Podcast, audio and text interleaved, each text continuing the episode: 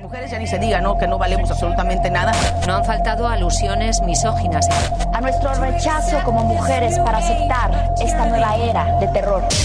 Mujeres poderosas. Una mujer poderosa es una empresaria, una ama de casa, tu mamá, tu vecina, una profesora, tu hija, una vendedora, una presidenta, una comunicadora. Tú, yo. Mujeres poderosas. Ochoymedia.com con Patricia Cervantes. Muy buenas noches a todos nuestros amigos y amigas y a todo el mundo que nos escucha. Ya estamos en Mujeres Poderosas. Hoy martes 30 de mayo. ¿Se dan cuenta? Ya pasado mañana comenzamos la segunda mitad del año. Increíble. Y bueno, hoy tenemos un tema eh, que me parece sumamente interesante y delicioso. Es qué hay detrás de una taza de café femenino. Hablaremos de la importancia de las mujeres que producen café en México y sobre todo de cuál es la situación actual de las mismas. Para eso está con nosotros el día de hoy la doctora Tiwi Campos Ortiz. Ella es experta en el tema, además es profesora de la UNAM y del TEC y operadora en campo de grupo COEXME. Tiwi, muy buenas noches y mil gracias por estar hoy aquí con nosotros. Hola Pati, buenas noches, muchísimas gracias por la invitación. Estoy muy contenta de estar aquí hoy contigo esta noche. No, bueno, yo más, porque además déjenme contarles que nosotras nos conocemos de hace muchos años. Resulta que nuestros hijos fueron compañeritos en la primaria, entonces digo, ahora nuestros hijos ya van ya van en la escuela preparatoria, entonces imagínense desde hace cuánto nos conocemos pero es muy bonito que, que, sigamos manteniendo el contacto y, al mismo tiempo darnos cuenta, al menos yo me, me, doy cuenta de lo que ha sido su trayectoria, de todo lo que hace por, por dar a conocer este tema del café, el tema del campo a sus estudiantes. Eh, es una labor titánica porque crear conciencia en los chavos no es una tarea fácil, ¿verdad, Tiwi? Si no me equivoco no es una... depende desde el punto de vista que lo mires. Ok.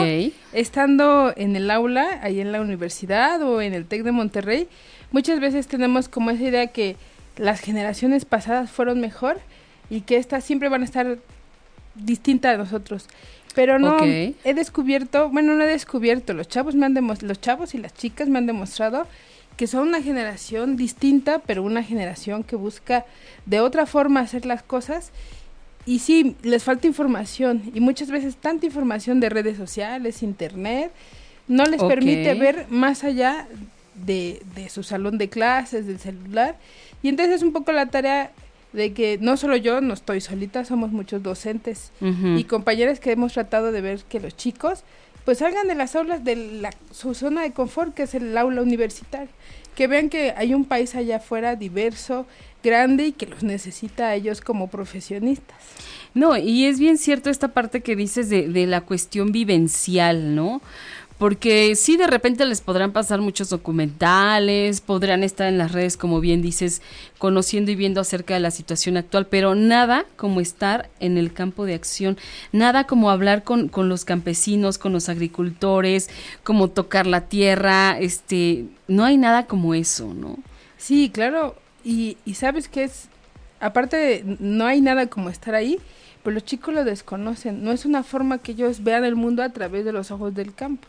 Ellos abren su refri, hay comida, van a la tienda y comen un sándwich que tiene este verdura y, nunca se preguntan de dónde viene o cómo viene o cuánto trabajo costó que ese producto llegara a su mesa. Entonces, que vayan ellos al campo y que me permitan a mí acompañarlos y guiarlos un poco en su recorrido en el México rural, pues les abre muchísimo, muchísimo su perspectiva.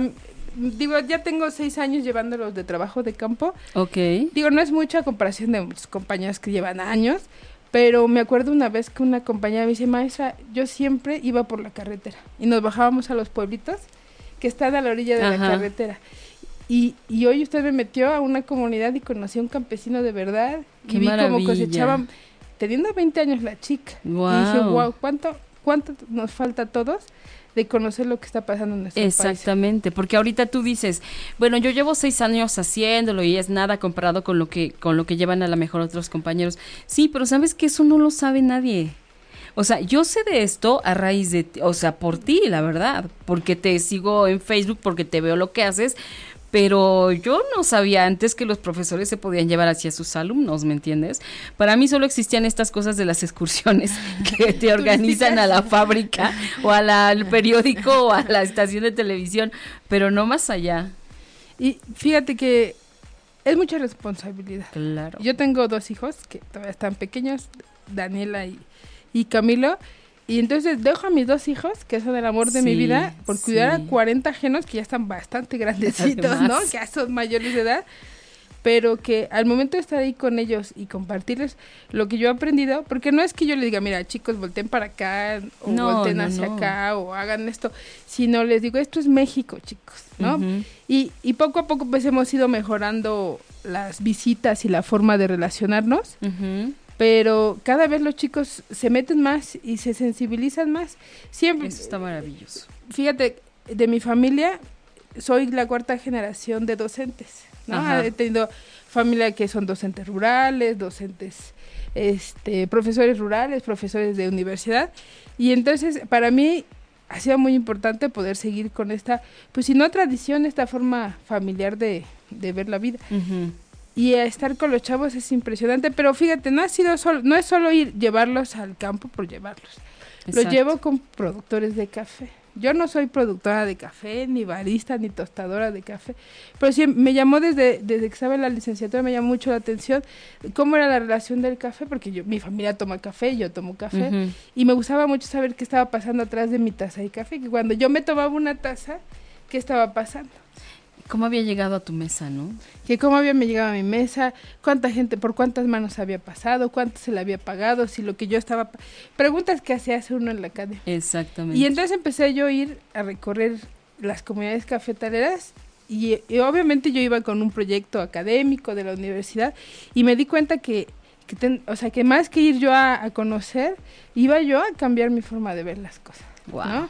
Porque lo- las comunidades te enseñan a compartir, aunque había solo frijoles y tortillas, los comparten contigo, ¿no? Entonces estás aquí en la ciudad y ves a alguien que te pide de comer, hasta le das las gracias, dice, no, gracias, ¿no? Claro. No quiero compartir mi comida contigo. Claro. Y entonces a mí me cambió muchísimo empezar a relacionarme con los productores, productoras y productores de café. Ok. Y entonces llegó un momento y dije, esto no me lo puedo quedar yo solita. ¿De qué sirve que yo haga trabajo de campo, que visite comunidades, si, lo, si no se lo estoy compartiendo a nadie A más? alguien más, claro. Y aparte, cuando terminé de estudiar la maestría, tuve la oportunidad de empezar a dar clases en la UNAM, donde me formé, y empecé a llevar a los chicos de trabajo de campo. Ujú. Primero fue una experiencia muy complicada porque era organizar, organizarles desde el hospedaje, la comida, qué van a comer, No, bueno. dónde van a dormir, quién los va, o sea, todo lo que, que íbamos a ver, cómo lo iba a Claro. relacionar con lo visto en... Pues qué valiente. Sí, ya después lo piensas y dices, ¿por qué no fui una maestra normal? ¿Por qué, por qué hago estas locuras? Pero fíjate, ahorita que, que tú hablas de, de todo este ambiente, de enseñarles, de mostrarles, generalmente me parece que siempre que evocamos eh, todo, todo esto que estamos hablando, pensamos que la mayoría de la gente que está en el campo son hombres.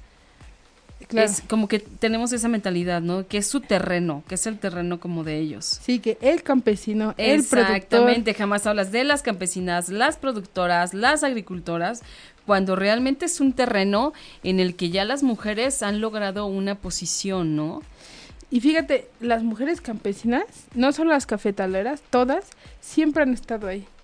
Porque Claro. siempre han acompañado al marido, Claro. siempre han preparado tortillas, siempre han lavado la ropa, siempre se han dedicado a los niños, pero no las veíamos, ¿no? Era como natural decir el campesino y saber que estaba toda su familia atrás. Exactamente. Pero las cosas cambiaron en nuestro país.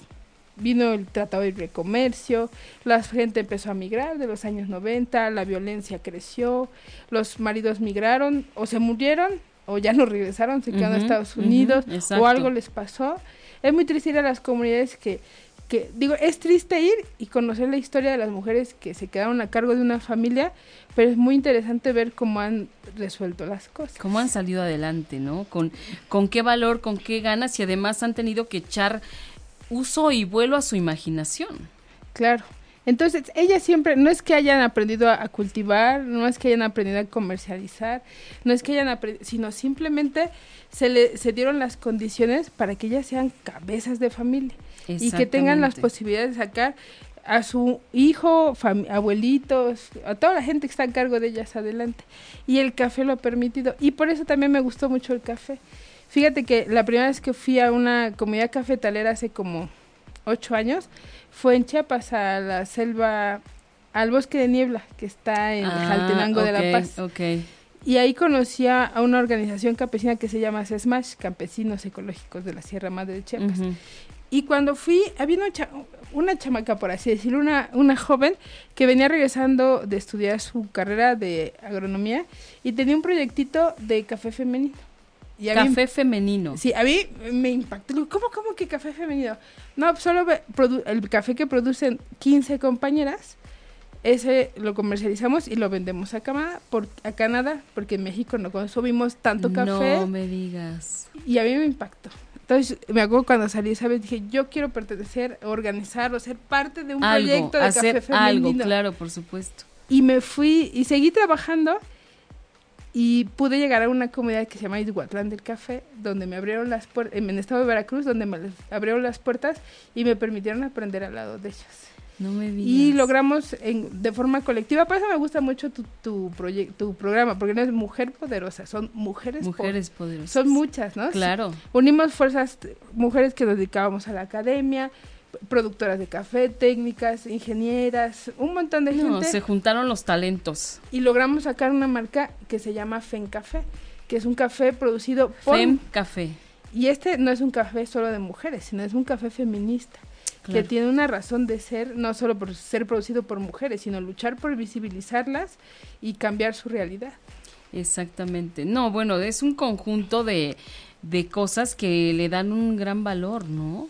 Claro, porque... Qué bonita historia. Qué, qué padre. O sea que es- y esta chava sigue al frente de todo y sigue Sí, haciendo Sil- cosas. eh, en Chiapas, Silvia, que le mando saludo, digo, no sé si nos está escuchando, ahora tiene más de 50 compañeras. y producen un café de muy buena calidad que se exporta tristemente, ese es otro tema, ¿no? Que los mexicanos producimos de los mejores cafés del mundo y no lo tomamos, todo sale del país. Pero se ha repli- más que replicado, se han organizado nuevas comunidades para hacer este tipo de proyectos. En este caso, Fencafé, que lo coordina eh, mi amiga eh, Gisela Illescas, ha tenido pues gran aceptación ah, de consumo nacional. Qué maravilla. Este se está exportando a Miami, pro- prontamente se va a la Unión Europea. ¿Y por qué? Porque se trabaja honestamente. Claro, y bien, y haciendo las cosas bien. Fíjate que, eh, según estaba yo leyendo ahora para el programa y todo, resulta que México es uno de los 10 principales productores y exportadores a nivel mundial de café. O sea, de los 10 primeros. Éramos de los primeros cinco.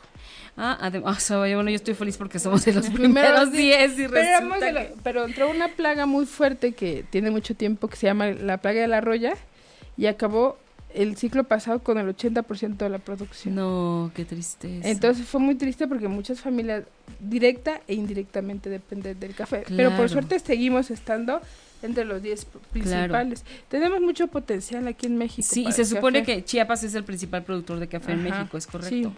¿No? Puebla, Veracruz, este, Guerrero, Oaxaca, Ajá. ¿no? Entonces tenemos un montón de estados, pero en realidad están muy olvidados por parte del gobierno.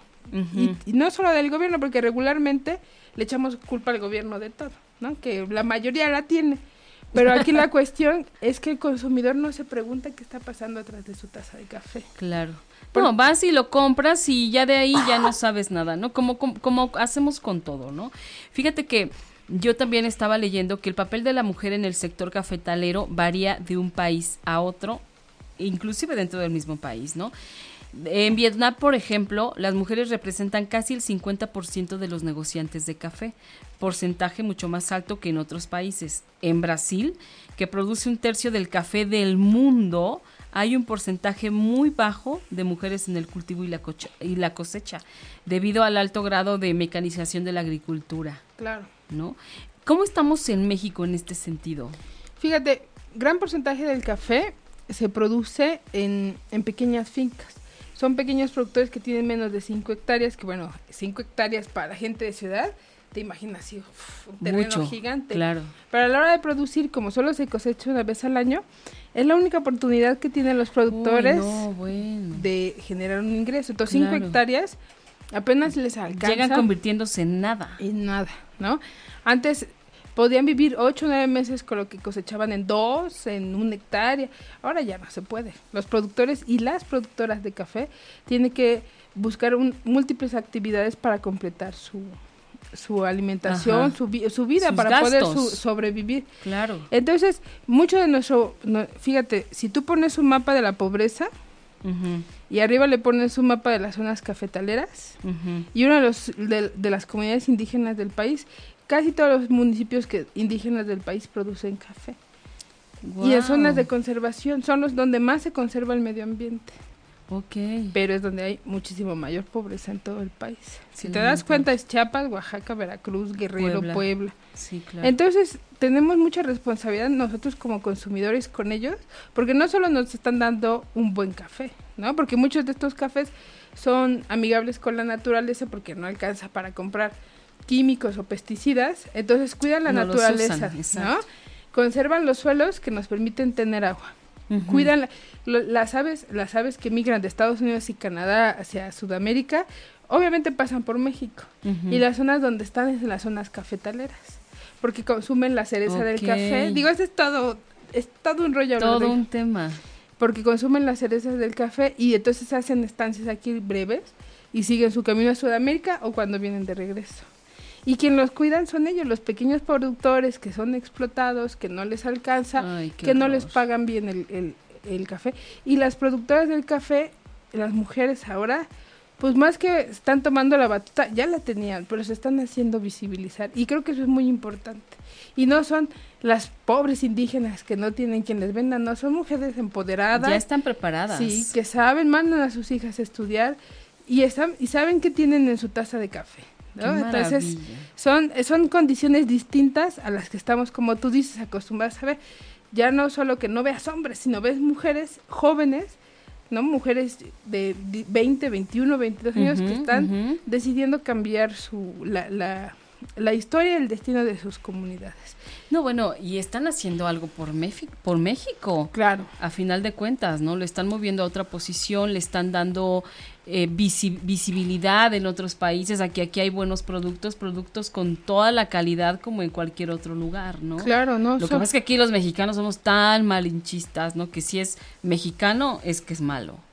O que lo rebajan. Desgraciadamente, ¿no? O sí. que le piden una rebaja, o que si no es el café de la sirena esta de doble cola, estos no quieren ir ahí, ¿no? O sea, si no es ahí, no quieren. Sí. Pero, y esto es donde a mí me ha tocado poder vincular la relación campo-ciudad. ¿no? Entonces llevo chicos, estudiantes de la UNAM, de la Universidad Nacional Autónoma de México, a conocer su país. Claro. Entonces se vinculan con jóvenes, con niños, con adultos, campesinas y campesinos y aprenden de ellos. Y hay un como tipo intercambio bonito porque son chicos que están aprendiendo, tienen ganas de conocer, tienen ganas de hacer proyectos distintos y están buscando la forma de cambiar las cosas. Qué maravilla. Entonces, de los 40 que llevo cada seis meses, con que uno, si no regresa a esa comunidad, que regrese a otra y que Ya busque la cambiar las cosas, yo digo que ya hice mi tarea. ¿No? Y yo creo que ha de ser más que uno, Tiwi, porque la verdad es que también yo siento que está, como sociedad también estamos empezando a cambiar y que los jóvenes también están tomando otra conciencia de la vida, del trato con sus semejantes. Eh, Es diferente. Yo tengo un hijo que, bueno, que tenemos hijos de la misma edad, tu hija la más grande, mi hijo, tu hija tiene 15, el mío tiene 16, pero yo lo siento como ya muy sensibles a, a- cuida- a cuidar el medio ambiente, a respetar la naturaleza, a valorar el trabajo de, de los campesinos. Me parece que también, y, y bueno, eso sumado a lo que tú estás haciendo de... Porque a mí me parece que también lo que tú haces es como mostrar que sí se puede hacer un movimiento, que sí se puede organizar, que sí nos podemos organizar para salir adelante. Tú acabas de ir hace poquito a Estados Unidos. Sí, fui a, a- bueno, a partir de esta organización que tuvimos ¿no? Con De- las mujeres. con las mujeres y este me ha acercado a otra gente que también está vinculada a las mujeres y el café Ajá. y or- nos hice- organizamos hay una alianza internacional de mujeres en café que son en cada país que produce café se organiza un como tipo capítulo entonces nos organizamos por ejemplo yo que soy académica productoras baristas tostadoras y empezamos a generar un movimiento sobre lo que está haciendo en la cafeticultura en cada país.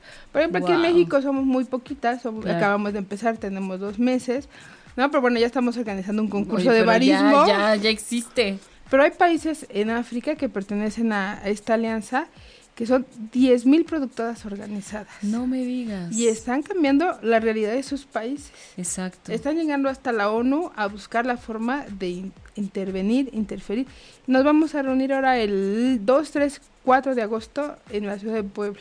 2, 3 y 4 de agosto. Vienen mujeres de 20 países distintos, calculamos que son entre 300, 400, Wow. para ver qué vamos a hacer en el mundo del café. No, Entonces fui, bueno. fui a, fuimos a Seattle porque fuimos un grupo pequeñito, pero fuimos a, al desayuno que se hace para reunir fondos, Ajá. para ver cuál es la situación del café, en qué estábamos, cuál es, el- hacia dónde vamos. Cada país es distinto y cada país se dirige, ¿no? A la Claro. forma que tiene que dirigirse, Claro. pero estamos trabajando en eso, ¿no? Está maravilloso. En cambiar las cosas. Y creo que lo que es muy importante es que estén las compañías productoras, que son las más importantes. Bueno, para mí, por la cuestión de mi sensi- de la sensibilidad académica, que son las que deben de tomar la batuta de las cosas que se usan, ¿no? Exacto. Este y así hemos empezado. Somos poquitas, pero vamos a estamos tratando de hacer las cosas distintas. Y creo que tenemos derecho a buscar la forma de cambiar las cosas. Bueno, derecho, eso me queda más que claro, porque sabes que cuando, cuando empieza, o sea, cuando una mujer empieza a estar bien y empieza a sentirse satisfecha y productiva y útil, contagia a otras mujeres. Claro. Es increíble el- eh, eh, la manera en que una mujer te puede inspirar, ¿no? Cuando Claro. la ves que está haciendo lo correcto, cuando la ves que está dando resultados y cuando la ves con este ánimo de hacer las cosas y de salir adelante, a lo mejor en un tema tan difícil como es el café, ¿no? Porque me parece que sí es, al menos aquí en México es muy difícil. ¿Sabes qué? Que es muy complicado porque hay muchos intereses. Ajá. Primero mi interés era sensibilizar a los jóvenes, ¿no? Entonces ya ujú. logré, digo, estoy en ese, todos los tiempos estoy en ese proceso, llevarlos al campo, que conozcan. A partir de ahí me relacioné con la organización Vida Sexta en Veracruz y Subatlán del Café y sacamos esta marca colectiva, ¿no? Donde me toca a mí un poco la distribución aquí en Ciudad de México y dije, bueno, ¿qué sigue? ¿No? Entonces ahora ya nos organizamos contra, contra viento y marea, ¿no? Somos Claro. 10 mujeres que, que, que hemos creado el capítulo en México de Mujeres en Café. Vamos a hacer un concurso de baristas, nos vamos a reunir, queremos capacitar a las productoras, capacitarnos como consumidoras, buscar eh, que la cadena sea distinta, porque las cosas considero que también se vale hacerlas distintas, Por ¿no? supuesto. caminar de una forma que todos tengamos beneficios de esto, ¿no? Muchas de estas cosas las hago sin recibir un- ningún beneficio económico porque tengo Me mi salario de profesor, ¿no? Entonces, eso me permite que no es un gran salario, pero me permite moverme un Tener poco cierta libertad para hacerlo. para ¿no? hacer, porque no trabajo para nadie, ¿no? O sea, estoy Además. en ese, bueno, trabajo ahí en Grupo Coexme que me contratan para hacer algunas actividades en comunidades, pero hemos ido aprendiendo todas juntas, ¿no? Entonces es, estamos en ese proceso de crecer y me parece muy importante que la gente empiece a preguntarse, no solo del café, a mí me interesa que la gente empiece a consumir café, ¿no? Y café Claro. mexicano y café directo del productor. Muchas veces dice, bueno, voy a comprar café a Walmart, pues no, ya dije la marca, pero bueno, compramos la- para comprar el café en el supermercado y muchas veces no nos preguntamos de dónde viene, nada más dice este orgánico y no nos preguntamos ni qué es orgánico, ni A veces ni sabemos que es orgánico, Orgánico, nada más porque en algún momento, ay, orgánico, pues creo que he oído esa palabra y suena lindo y creo que me va a hacer bien. Y acabas comprando y no sabes ni qué te estás tomando. claro, ¿no? Entonces, Estaría buenísimo también, y, y eso te lo digo este de forma, lo hablo por mí, que nos enseñaran a tomar café. Porque la verdad, de pronto tú vas al supermercado y te encuentras un montón de marcas y de tipos de café. Y dices, ¿y ahora ¿y qué hago? cuál será el bueno? ¿No? Claro. Un amigo que se llama Francisco Sarracín, que es catador y tostador en, en Panamá. Yo un día le pregunto, le digo, oye, pues ¿cuál es el mejor café? Y me dice el que a ti te gusta. Pero tienes que ser una elección informada. Si tú tomas café, porque es lo único que, o sea, tomas un café soluble o un café de tal marca, porque es la única opción que has tenido, pues ese va a ser mejor, el mejor café para ti. Si entras a, o sea, yo con mucho vengo, traemos una catadora o una barista que nos prepare aquí café, pero si un día viene otra persona, nos enseña y aún así decides tomar el café soluble, ya es tu decisión, Claro. ¿no? No es lo que el mercado te imponga, lo que la, lo que el, el supermercado te imponga, lo que solo tú sabías hacer. O lo Por- que en tu casa tomaba, ¿no? O sea, lo que tu mamá y tu abuelita tomaban, pues te sigues con eso. Claro, porque antes, hace 20, 30 años, el mejor café era el café negro, ¿no? Ajá. Y era el más tostado, el más quemado, y estábamos tomando puro carbón.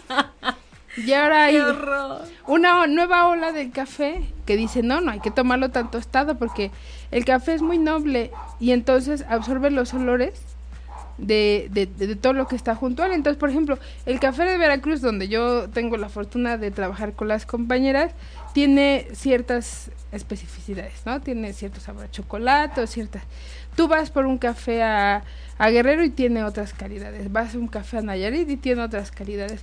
O sea, porque es depende del tipo de tierra, el tipo de altura, el tipo de, de cómo se trabajó, quién lo trabajó, si le echaron químicos o no. Entonces, Claro. ningún café es Hay igual. muchas variantes. Y depende mucho de quién lo tueste, de quién te lo prepare. Depende de muchísimas cosas. El café es tan noble que, por ejemplo, si tú pones una bolsita de café tostado en yute y lo metes al refri, absorbe los olores.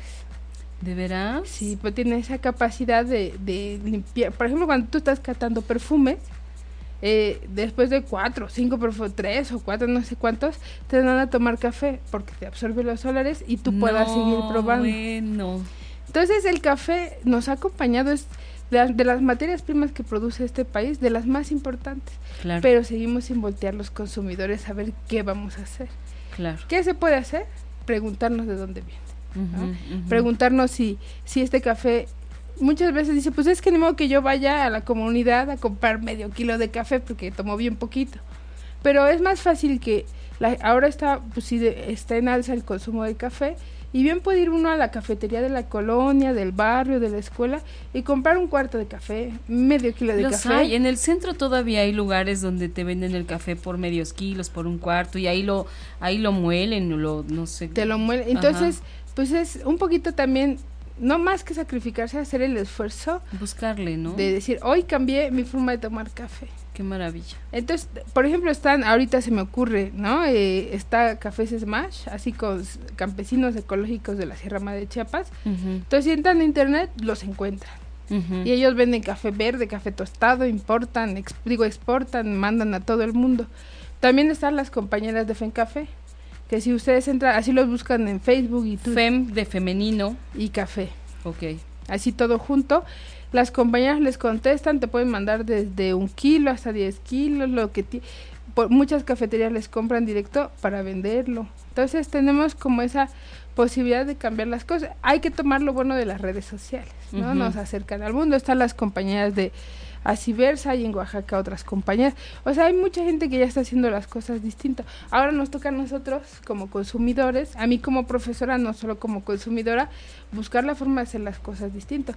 Es muy fácil que los chavos, yo les hubiera dado clase de teoría y les pongo lecturas y como tú dices documentales y vean Ujú. esto es lo que está pasando y ya, ¿no? Sí, muy Hubiera sido un curso muy interesante y ya, ojalá, ¿no? Es un buen curso y ya. Oye, sí, y bueno, y nos están preguntando que en la actualidad tú a cuáles, con, con esta actividad que estás haciendo de, de, de introducirte al mundo del café, ¿cuál es el principal problema con el que te enfrentas aquí en México? Pues uno, el principal, eh, son como varios. Uno, que es difícil aceptar que las mujeres también podemos tomar, formar parte de la cadena, ¿no?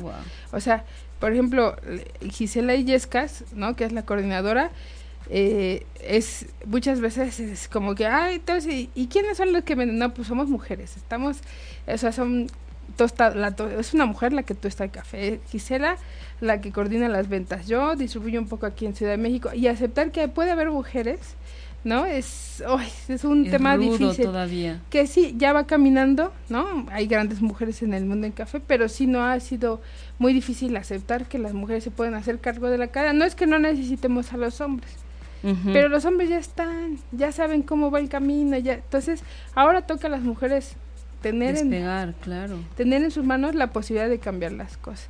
Esa es una de las más difíciles. Y la otra, ver cómo se explota a los productores. Todo el mundo dice que es un cliché, que, que las cosas ya cambiaron. No, al productor le siguen pagando 40 pesos el kilo de café en verde y tú lo ves en, en las tiendas de especialidad hasta en 400 pesos.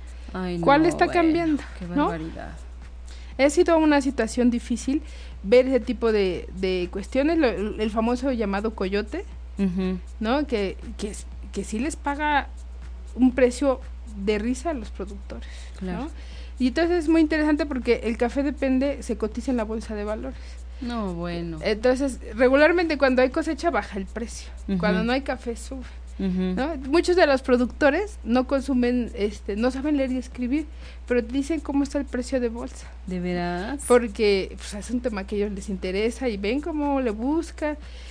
Y también falta un poco de organización. Cada quien, como dicen, jala agua para su molino. Sí, como que hay mucho pero disperso, ¿no? Claro, hay mucho pero disperso. Entonces falta organización, pero no nada más en el café, es un poco el reflejo de la realidad nacional. De cómo trabajamos los mexicanos. ¿no? No ¿no? sabemos trabajar, desafortunadamente no sabemos trabajar en equipo. Este, somos como muy individualistas, como todo quiero yo y, y no me junto con nadie para no beneficiar. Y, y bueno, eh, a mí me parece que esta parte de, de hacer equipo entre mujeres, y lo he notado, lo he podido ver aún más a raíz de que tengo el programa, pero es padrísimo ver cómo ya las mujeres nos estamos organizando y nos estamos organizando en serio para hacer cosas grandes.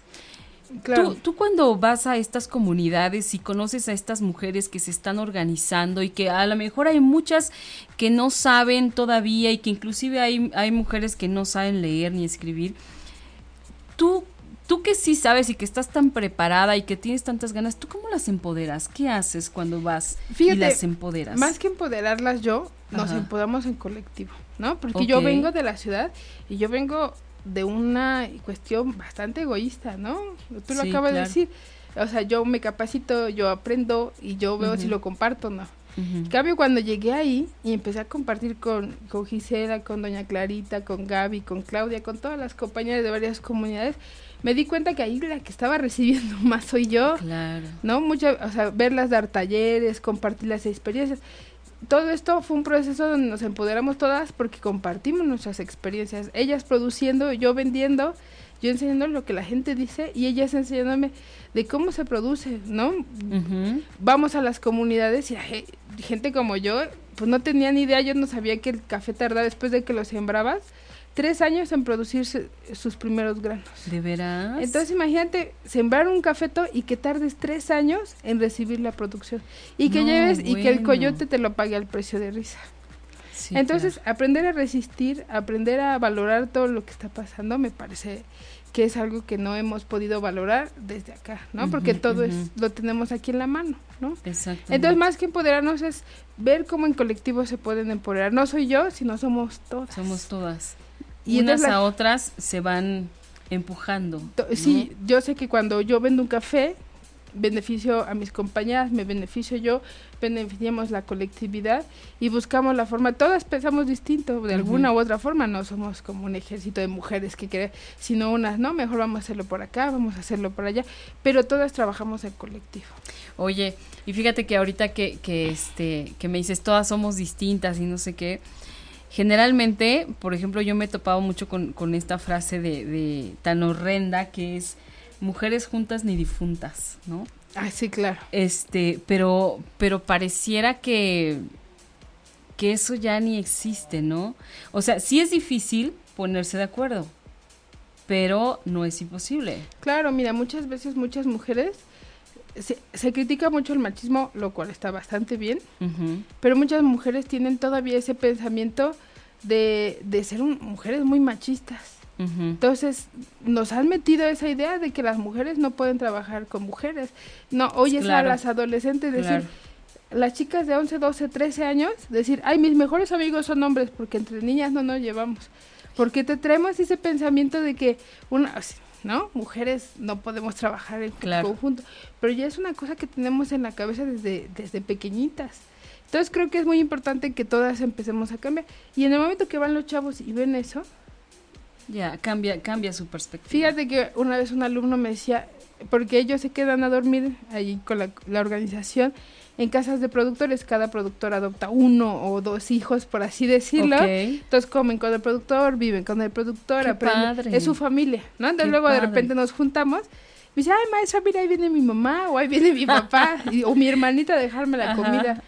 Y me decía uno, mire, maestra, llegó mi, llegó mi papá de trabajar, su papá campesino de ese momento, y entonces mi mamá estaba sentada haciendo, tejiendo algo. Entonces llegó con hambre y dijo, no, yo me caliento. Me dice, mi papá en la ciudad jamás ha hecho eso. mi verdadero papá es un troglodita. Que va a poner a cantarse tortillas. Y, él, y me dice, y él llegó, prendió su comida, calentó tortillas y todos nos sentamos a comer junto con él. ¡Qué padre! Entonces también hay como pensamiento que no nos damos cuenta que no son tan machistas. Digo, si hay costumbres que tal vez no nos gusten, como la venta de de joven de jóvenes casaderas por por dicen no yo digo yo nunca lo he visto sé que existe por un cartón de cervezas o una vaca. Pero también hay cosas como estas que han cambiado porque las mujeres se han, han, hecho cambiar la forma de pensar del, del, de, de, su esposo. Ellas empiezan por la casa y después por la organización Mira, hay un problema muy grave en México. Más del 80% de las mujeres que tienen, producen, no son dueñas de la tierra. Más del 80%. Sí, porque el papá campesino, ¿a quién hereda? Al, hijo. ¿no? Al primogénito, y si no, pues al segundo o al tercero. Y ya si es la hija, pues, pues ya ni modo. Y, sabes que ahorita que lo mencionas, ese es un problema que, existe no solo en el campo, sino también aquí en la ciudad. Fíjate que en alguna ocasión entrevistamos a una mujer que es notaria. Entonces, eh, ella nos comentaba que, por ejemplo, las herencias se les dejan a los hijos porque los papás dicen, no hombre, yo, yo no le voy a dejar a mi hijo a mi hija nada. Ella tiene marido y al rato ese que la mantenga, si no él se va a quedar con mis cosas, entonces no le dejo nada. Y entonces todo es para los hombres. Y las mujeres. Para los varones.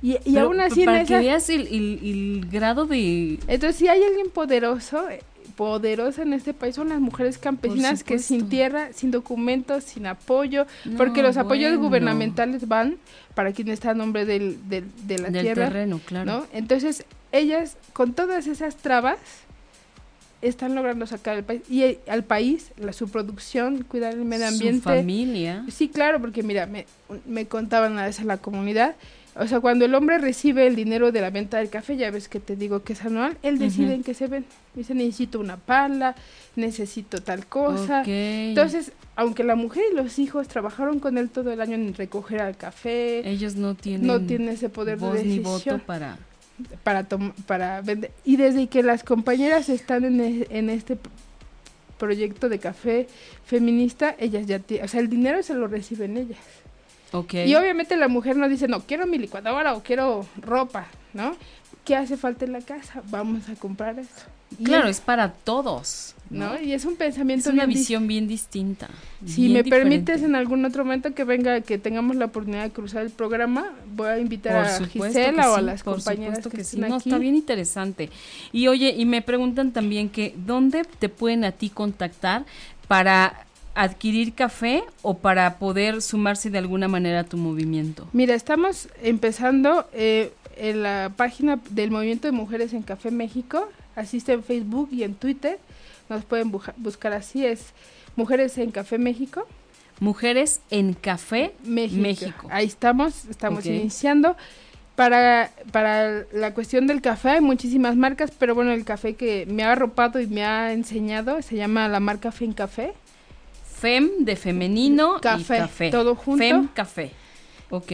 Y bueno, mis clases son en la universidad, son una lista, tengo esta, alumnos inscritos, pero bueno, yo siempre trato de que sea abierta el que quiera venir, pues por, porque es el conocimiento público, ¿no? Y más que yo dictar cátedra, decir esto es así, compartimos lecturas, compartimos experiencias, pero pues me pueden escribir un correo, es Tiwi Campos. Tiwi Campos. T-I-H-U-I, Campos. T de Toño, Latina, H U y latina Tiwi Campos todo junto Campos arroba gmail.com arroba gmail.com. Entonces, si la gente está interesada en participar en la organización, vamos empezando. Digo, somos poquitas, pues pueden entrar. Es todo esto es altruista, nadie gana por estar ahí. Claro. Lo hacemos, todas tienen negocios o participan de alguna forma en la cadena del café. El Claro. 4 y 5 de julio tenemos una competencia que hemos realizado de mujeres baristas. 4 y 5 de julio. Sí, ¿Esta te- dónde va a ser? Aquí en Parque Delta, en Bistro, Bistro Delta se llama el, el lugar. Ah, ok. Ahí te voy a mandar la información Por para ver si nos puedes acompañar. Claro Vamos, estamos sí. buscando a la barista mexicana que nos quiere representar en este encuentro que tenemos en Puebla. Vienen baristas Qué de distintos países y necesitamos a alguien que quiera competir con ella. ¿Qué hace una barista? Son las mujeres que nos preparan el café. Son las, las alquimistas del café. Ok. Ellas tienen la posibilidad de convertir un café que puede ser negro nada más en un ricolate, capuchino, alguna bebida de especialidad. ok. Entonces son magas alquimistas del café. Una No, barista bueno. es una mujer que transforma el café. ok. ¿no? Entonces creo que es muy importante que si alguien está interesado en solo ir, que nos escriban a las páginas o a mi correo electrónico, yo con mucho gusto. Este concurso va a ser el 4 y 5 de julio en Parque Delta. Le pueden escribir a tiwicampos.gmail.com. Quien quiera ir o quien quiera participar es Ahí te- bienvenido. sí, ahí, te, ahí le puedo dar información a donde tiene que inscribirse. Y bueno, pues hay que tratar de hacer las cosas, ¿no? Desde, desde otro punto de vista, desde otra perspectiva, ¿no? Sin quitarle nada a nadie, simplemente buscar la forma de transformar nuestro entorno. Y aprender a hacer equipo, ¿no? Porque me parece que en equipo logramos mucho más que yendo solitas por la vida, dando tumbos. Cuando eh, se da esta unión de talentos, puedes llegar a donde ni te imaginas. Claro, y ahí, por ejemplo, estoy trabajando con mujeres muy talentosas, pequeñas empresarias, baristas, tostadoras, mujeres campesinas, que nos Qué dan padre. ideas, ¿no? Que discutimos, tenemos diferentes puntos de vista, pero tenemos la- las ganas de hacer las cosas. Ok. Entonces, yo creo que es importante, y no solo en el café, si alguna de las gente que nos escucha, mujeres o hombres, ¿no? Porque también los hombres tienen Claro, mucho también los trabajo, hombres están tienen- incluidos, por supuesto. Necesitamos que nos or- organizarnos, ya no podemos caminar solos, ¿no? Para resistir, para trabajar, para combatir, tenemos que hacer las cosas. Claro, distintas. y esto de hacer equipo no solo es entre mujeres, también, también hay hombres que, que impulsan a las mujeres, también hay hombres que les encanta participar, que, que les gusta el movimiento que, que muchas mujeres están haciendo ahora y, y ellos están también dispuestos a, a colaborar de mil formas. Y yo tengo una pregunta para ti. ¿El poder de Tiwi dónde radica? Ay, no sé. no me lo había preguntado. Pues mira, más que yo creo que radica las porque a veces trabajo demasiado, ¿no? Y duermo un poquito, Ok. pero yo creo que radica en las ganas de dejarle a las generaciones que siguen un mundo mejor. La verdad recibimos un mundo un poco traqueteado. Sí, bueno. no hemos poco. cooperado mucho en, en cambiarlo, Claro. la verdad nos hemos visto lentos, pero yo tengo dos hijos y las compañías con que trabajo tienen hijos y todos tienen hijas, hijos, Claro, y yo creo que si nos sumamos podemos cambiar las cosas. claro. Yo le digo a, a mis estudiantes que, que me acompañan en cada semestre, cuando vamos a comunidades, les digo, miren, ustedes están en la universidad más importante, no solo del país, de América Latina, es de las más importantes. No, bueno, imagínate. Entonces, ustedes salir a las comunidades es el acercamiento más posible que tiene ese niño que tiene cinco años, que no sabe si va a estudiar o que se va, o va a migrar o qué va a hacer. Entonces tenemos una responsabilidad muy fuerte, porque ellos nos mantienen a nosotros, con sus impuestos, con su trabajo. Ellos pagan nuestro, nuestra universidad. Entonces tenemos mucha responsabilidad ahí. Y también eso radica un poco mis ganas de hacer las cosas, ¿no? Les debemos mucho a este pueblo. México, mujeres hombres, niños, adultos, jóvenes, han trabajado por cambiarlo. Y entonces los que tenemos, qué triste que sea la fortuna de estudiar, la fortuna debería ser una obligación de todos, ¿no? Exactamente. Tener la oportunidad, tener esa oportunidad. no debe ser un privilegio poder estudiar, pero bueno, las condiciones están dadas así y los que estamos ahí, pues tenemos mucho que regresarles, nunca vamos a terminar de pagarles. Jamás. ¿No? Los chavos luego dicen, pero ¿cómo le regreso si ellos ya resolvieron su problema? Me dice, contar la historia, hablar de lo que hacen las comunidades y decir, el campo mexicano está vivo y lo representan sus mujeres, sus hombres y sus próximas generaciones que necesitan que creamos otra vez ese puente entre el campo y ciudad. No, y dar a conocer, ¿no? Porque de verdad es increíble. Fíjate que un día este mi papá nos nos llevó con unos amigos de él que están en el campo a, a una feria que había del elote y entonces luego fuimos a casa de unos campesinos que eran amigos de él, que mi papá se hace amigos hasta se hace amigo hasta de la piedra que se encuentra en la esquina, ¿no? Entonces fuimos a la casa de estos señores. Era una casa, era un terreno enorme, pero enorme. Y de lejos tú ves una construcción grandísima, ¿no? Entonces dije, bueno, estos son de los caciques del pueblo, ¿no? Dije, tienen un casero, no, no. Pero no, cuando llegamos y entramos, eso solo era el cascarón, que se quedó así porque ya no pudieron seguir. Claro. Porque llegó alguien que se aprovechó, que les quitó tierras, que les quitó cosas y que además ellos siembran y, y les vende, les compra a un precio de risa loca, ¿no? Y que tú ves y que tú dices, híjole, y que te da un coraje, que dices, ¿cómo es posible que haya gente que, que, que maltrate así a los demás, ¿no? Claro, no solo por la, la condición asimétrica, ¿no? De que el campesino no tiene la oportunidad de decirle, no, por ejemplo, en el caso del café, no lo puedes acopiar como el maíz, que lo puedes guardar hasta que encuentres. Exactamente. Hay que vender, si, si tú no lo transformas, hay que venderlo, tienes 48 horas y no se empieza a agriar, le dicen, ¿no? ¿De A- veras? sí. Entonces, el coyote o el comprador de café lo sabe. Se aprovecha. Y dice, ah, no, pues entonces no te lo compro, ¿no? Si no te Se parece el aprovecha. precio. Entonces en ese momento la productora, el productor tiene como, o sea, se lo vendo, lo echo a perder. Y muchos lo que hacen se organizan y hacen pequeñas cooperativas para vender su café. Otros, pues, Ok. otros están a gusto con esa relación de yo co- acopio ustedes, lo vendo al coyote al precio que me dé. Entonces tenemos como, o sea, hay de todo, como en todos lados, ¿no? Claro. Como te puedes encontrar gente buena, gente mala, gente Claro. que no le interesa, gente que le interesa cambiar. Entonces debemos de, de cambiar esa luz. Tenemos esa mala costumbre el mexicano de, de rebajar todo, ¿no? ¿Cuánto es lo menos, no? Ay, sí, no, bueno. Siempre que voy con mi mamá Sí. a, a alguna tienda departamental de Coto, le digo a la señorita, ¿no? Le digo, ¿cuánto es lo menos por la falda? Y se ríe, ¿no? le digo, ya ves, mamá, a, a ella no le pides una rebaja, ¿no? Claro, exactamente. Y sí, te- tengo un amigo, este, mi socio también, también en sus, de repente algunas conferencias dice lo mismo. ¿Por qué, por qué a la señora del, del mercado, este, si vamos a comprarnos algo, ¿por qué le, por qué le decimos, ay no, deme- si, si nos pide 200, ¿por qué le queremos dar 150? Claro. Porque no, traigo 150. O sea, ya. ah, ¿Por qué cuando vas a, a Liverpool no le dices a la señora, ¿cómo? ¿Mil la falda? No, déjeme en 800. Nada más traigo 800, ¿no? O sea, Fíjate, Gisela, que es la coordinadora de la marca de Fencafé, un día me practicaba una anécdota, que una persona a la que vendían café le quería comprar más café. Ok. Decía, bueno, pero ya esto es un precio de mayoreo, ¿cuánto me vas a rebajar?